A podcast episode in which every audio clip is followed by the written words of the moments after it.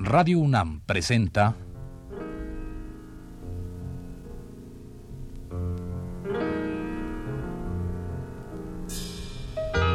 Retrato Hablado.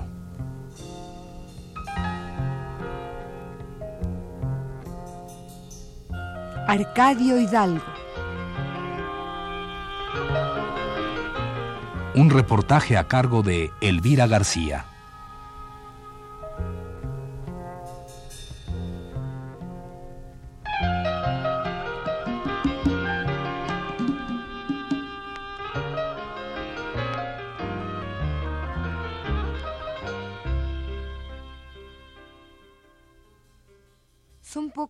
Cantores populares que después de probar lo que comúnmente conocemos como la fama o el éxito, no han sucumbido en las garras, verdaderas garras de ese Edén tan soñado. Este es el caso de don Arcadio Hidalgo, quien nació, trabajó, luchó, cantó y vive aún en el campo, allá con sus hermanos, los hombres de calzón blanco y guaraches de cuero, para quienes en realidad ha escrito. Durante más de setenta años, las coplas más adoloridas, más picarescas y juguetonas que se conozcan dentro de la canción veracruzana.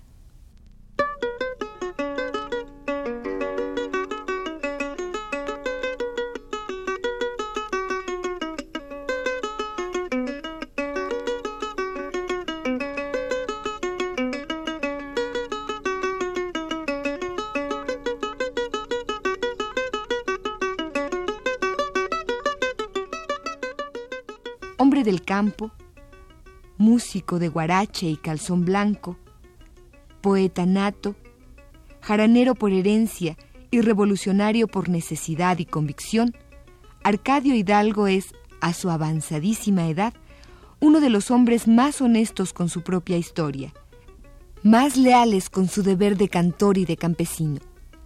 Arcadio vive cantando y escribiendo coplas a diario, pero sin olvidar que su gente, su lucha, su gran familia y su vida, toda está en el campo.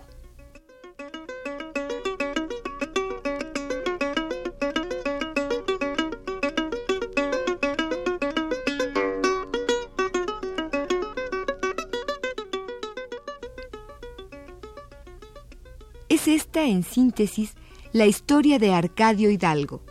Pero mejor escuchemos la de sus propios labios en este que fue el primer programa de la serie a él dedicada en el año de 1981 y que hoy estamos retransmitiendo en esta emisión de aniversario.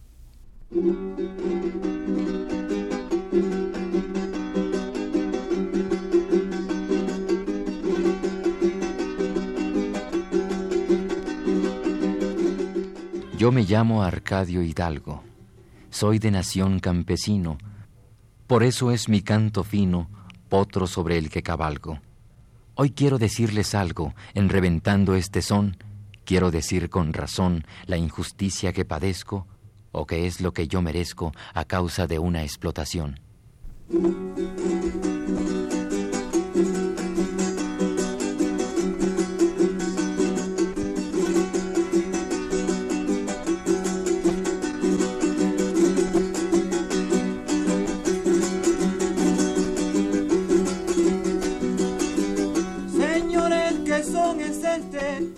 Él se llama Arcadio Hidalgo y su vida y su manera de pensar, su sentimiento, está ya impreso en las coplas que acabamos de leer. Pues de Arcadio Hidalgo nos ocuparemos durante cinco programas.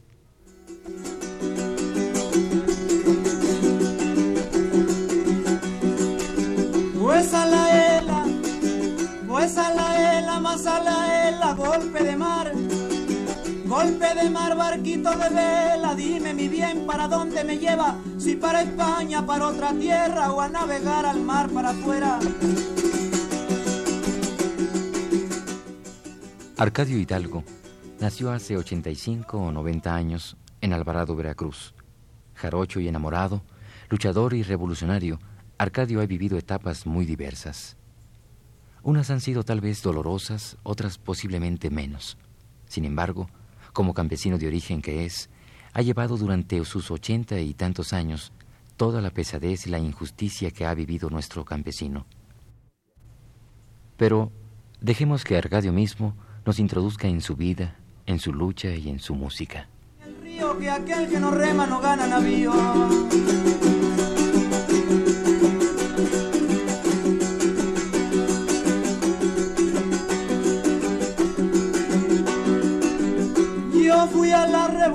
A luchar por el derecho de sentir sobre mi pecho y una gran satisfacción.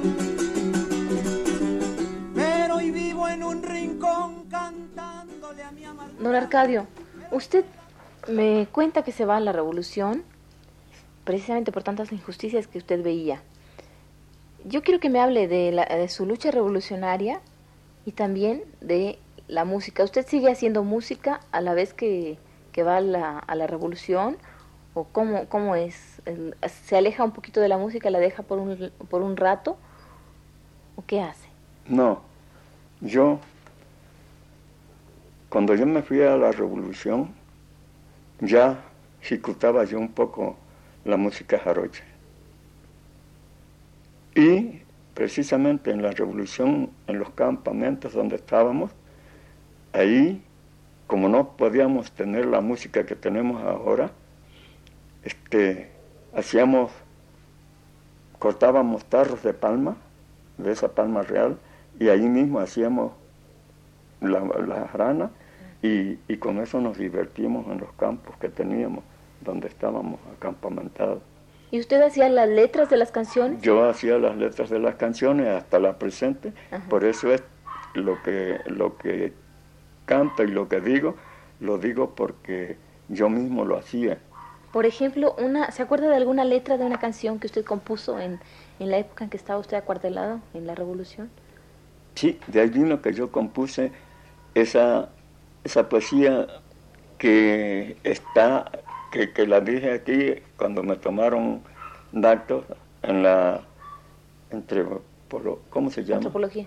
Sí, entonces ahí fue donde hicimos esa canción y dije, yo me llamo Arcadio Hidalgo, soy de nación campesina, por eso es mi canto fino potro sobre el que cabalgo. Yo quisiera decirle algo en reventando este son, quiero decir con razón la injusticia que padezco o qué es lo que yo merezco causa de una explotación. Yo fui a la revolución porque me hallé con derecho de sentir dentro de mi pecho una gran satisfacción. Pero hoy vivo en un rincón gritándole a mi amargura, pero con la fe segura y gritándole al destino que es la esperanza futura la del pobre campesino.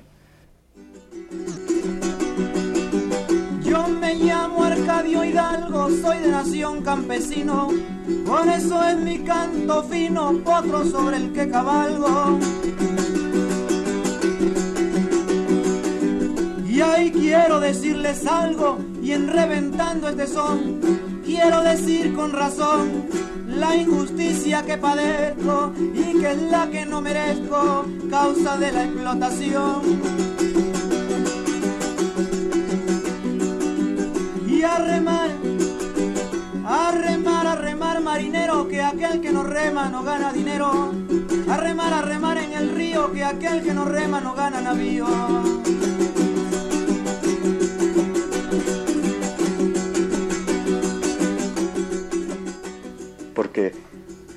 Me puse a pensar que el campesino sufre y, días que come y días que no tiene que comer. y mayormente como ahorita, que, que para nosotros, en la parte donde tengo mi parcelita y todo eso, no podemos comprar un, sufrimos para comprar un kilo de carne que nos viene a costar ciento y pico de pesos.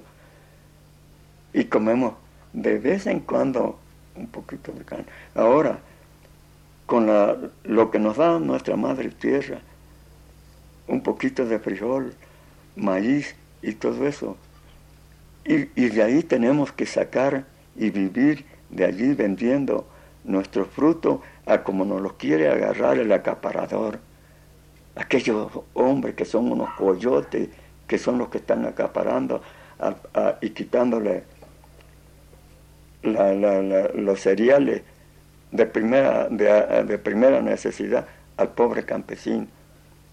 lo, te lo pago a tanto si te conviene y si no, no.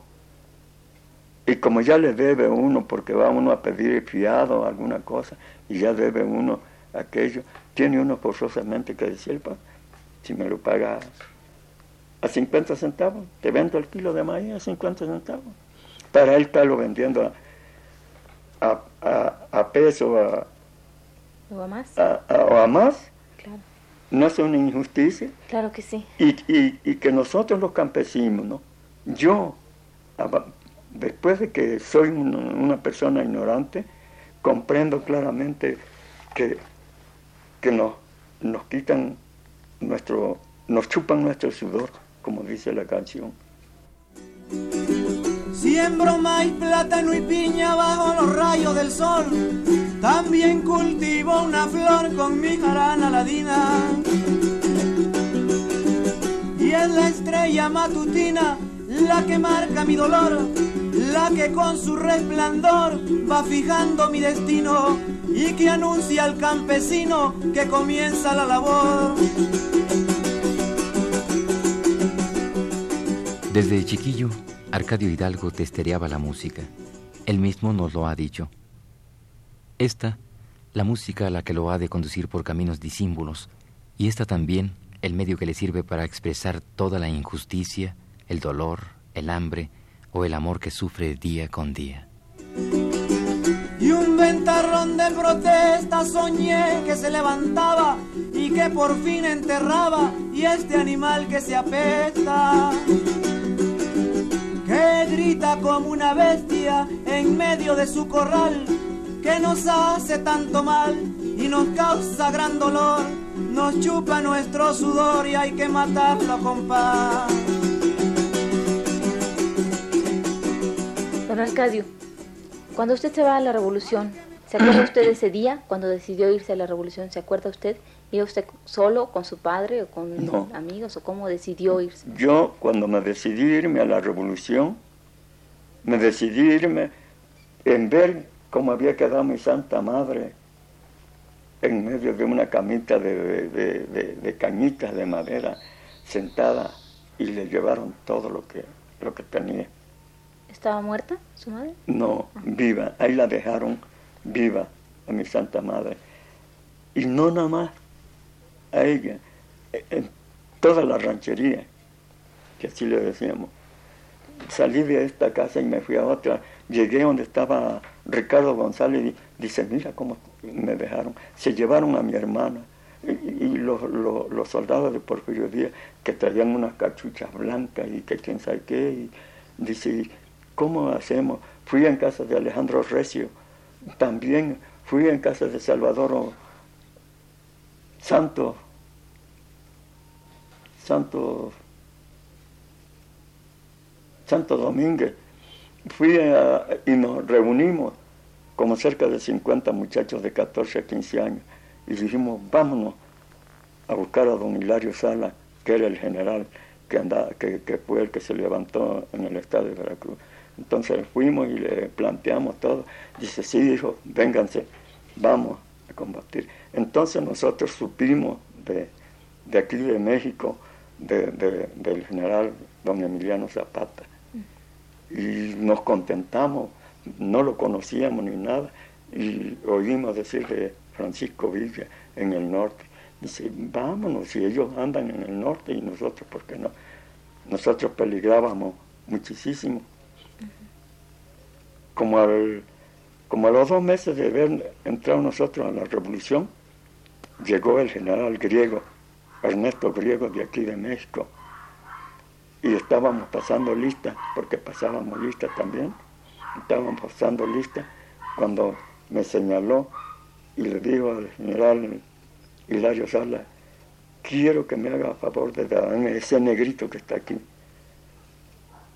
Yo, va a ser mi asistente. Entonces me hizo asistente él, don Ernesto Griego, y fui su asistente. Ya me llevó a las casitas que hacíamos de palma en los campos.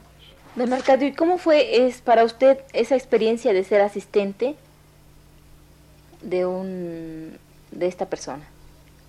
De mi general. De su general. Pues una vez que ya, ya yo me hice asistente de él, ya él agarró y me, me indicó en qué forma había yo de, de, estar con él, qué, eran, qué eran las obligaciones que yo debía tener de él. Me dijo, si de casualidad llego a morir en un combate, tú tendrás que morir al pie mío, porque tú eres mi asistente y el asistente debe morir junto con el, con el, con el general. ¿Y a usted eso no le daba miedo? ¿El morir? Señorita, no me podría haber dado miedo, supuesto que andaba yo decidido a luchar, a pelear por la defensa propia de nosotros los campesinos.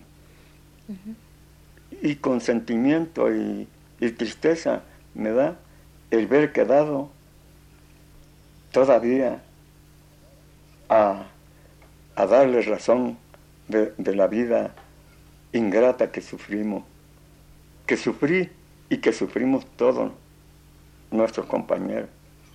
Y, con el gran poder de la Madre Naturaleza, o sea, de, de nuestro Señor Jesucristo, todavía Arcadio Hidalgo anda aquí sufriendo. Y, para mí contar eso me da mucho sentimiento, me, vaya, me, impresiono de tal manera que en acordarme en qué forma, cómo sufrimos días que comíamos y días que no comíamos, y, noches que, dormíamos en, los pantanos entre el agua. Para mí eso es una tristeza. Y quizás mucha gente que nuestro gobierno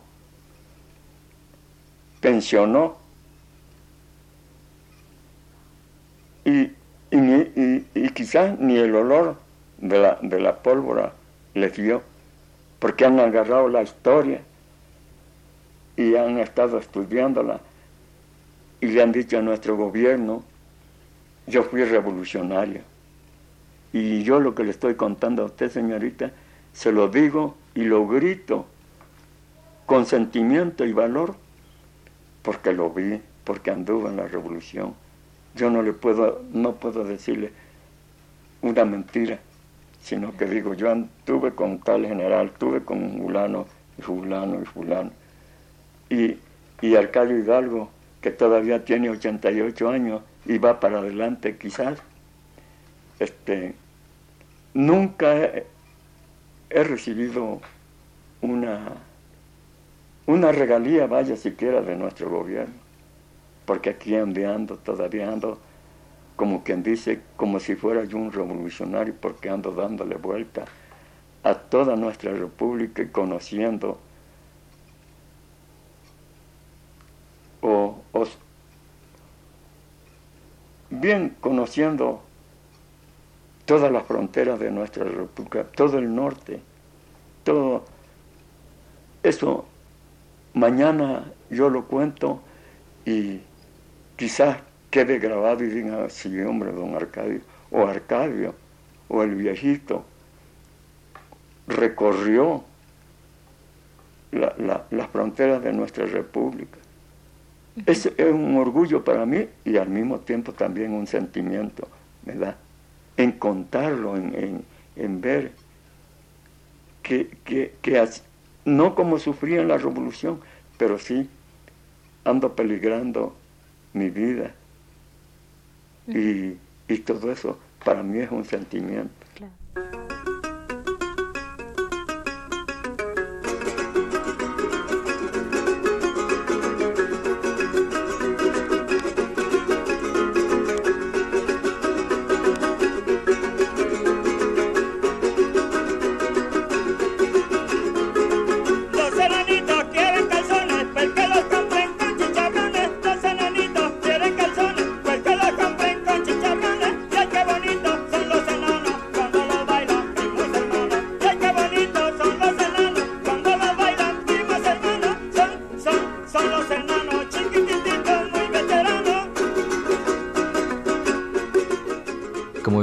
Caso de Hidalgo, hay seguramente muchos en nuestro país.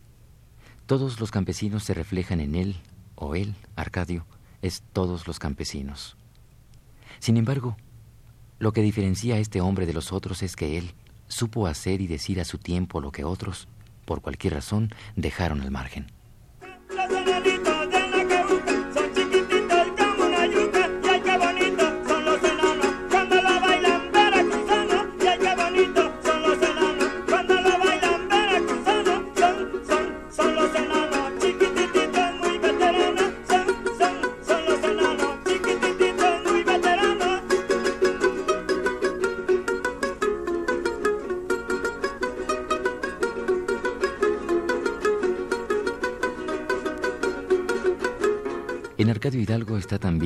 Toda la sabiduría de nuestros grandes viejos.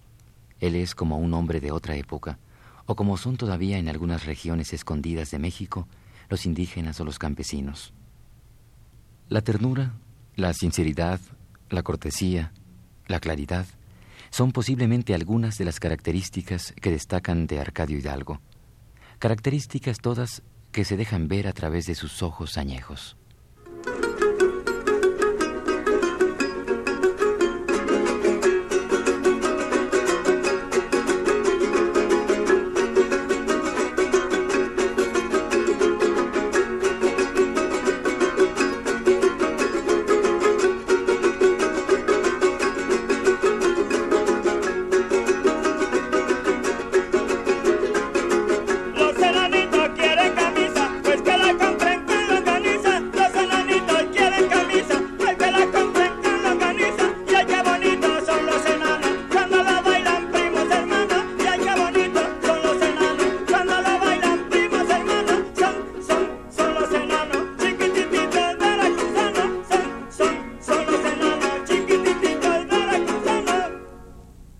Don Arcadio, eh, ¿cuántos años, si se acuerda usted, cuántos años de, anduvo usted de revolucionario después de ser asistente de, su general? ¿Cuánto tiempo más anduvo por ahí? La última revolución que tuvimos fue la de Manuel Ávila Camacho. Fue la última revolución que tuvimos. Entonces, precisamente aquí, de aquí de México, porque nos mataron en San Andrés Tustla, y no recuerdo cómo se llama el lugar, pero es rumbo a Cumuapan, Veracruz, en pues San Andrés Tuzla, entre Catemaco y San Andrés Tuzla, nos mataron a un profesor de apellido Buitrón, que era de aquí de México, un gran profesor que también me da mucho sentimiento, y entonces peleamos nosotros, nosotros con, con piedra, con palo, y el gobierno con armas. Con armas. Y así nos, nos enfrentábamos porque de aquí de México fue un general que no recuerdo el nombre, pero sí se apellidaba Cházaro, de apellido Cházaro. Ese general, recuerdo que si estuviera vivo, todavía iba a decir, si es cierto que Arcadio Hidalgo lo mandé a un lugar que se llaman Los Tres Cerros, Ah, a, ahí a pelear, a enfrentarme yo con, los enemigos y, y, a pelear casi con el gobierno. Yo con palo y un sargento que no recuerdo que esa noche fue una salvación mía, porque esa noche vinieron y tenía yo 25 hombres encerrados en una escuela y ahí estaba una bandera así.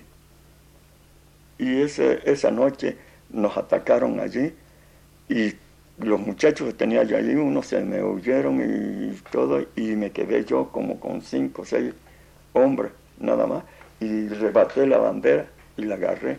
Y cuando me hicieron así, un sargento fue el que le levantó la carabina al que me iba a tirar y dice, no lo mate, déjalo así. Yo no le cuento mentiras, yo no puedo contar una mentira. Por eso, en mis investigaciones, pienso y digo, yo no voy a decirle una mentira al gobierno porque mañana nuestro gobierno, si queda esto en alguna parte, puede venir otro y decir, no, eso que contó Arcadio no, es verdad. Esas son puras mentiras.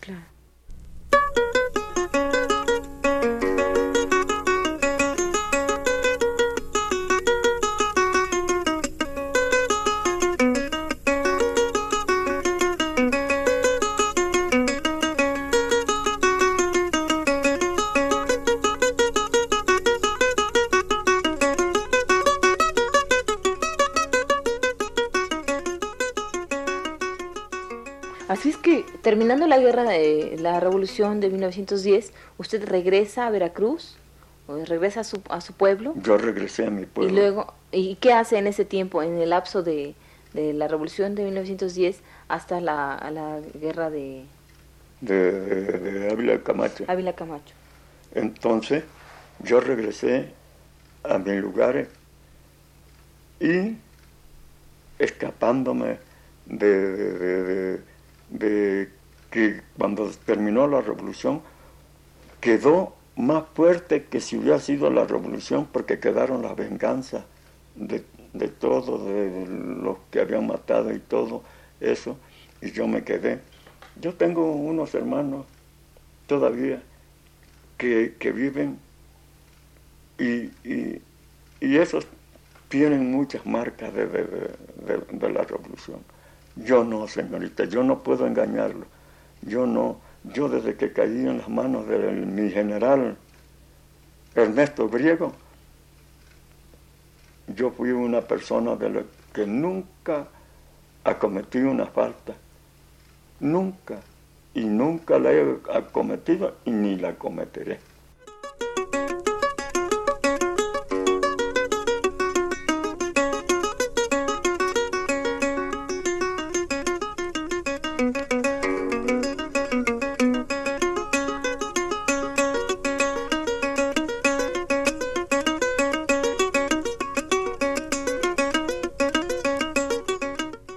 Principio de una historia que posiblemente no tiene fin o que se bifurca por otros caminos? La de Arcadio Hidalgo es una historia llena a su vez de otras pequeñas historias que a veces parecieran cuentos. En fin, es esta la vida de Arcadio Hidalgo, cantador, coplero, enamorado y luchador.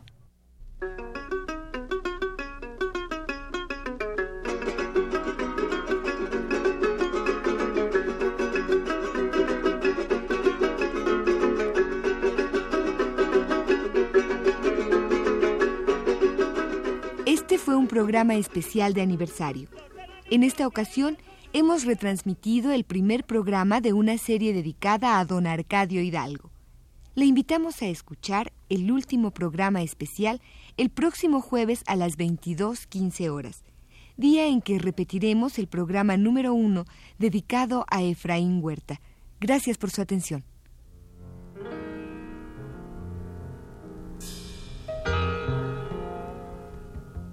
Radio UNAM presentó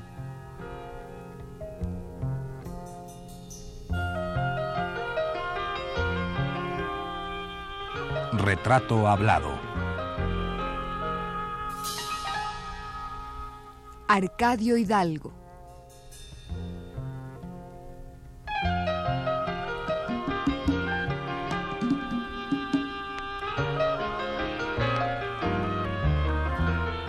Un reportaje a cargo de Elvira García.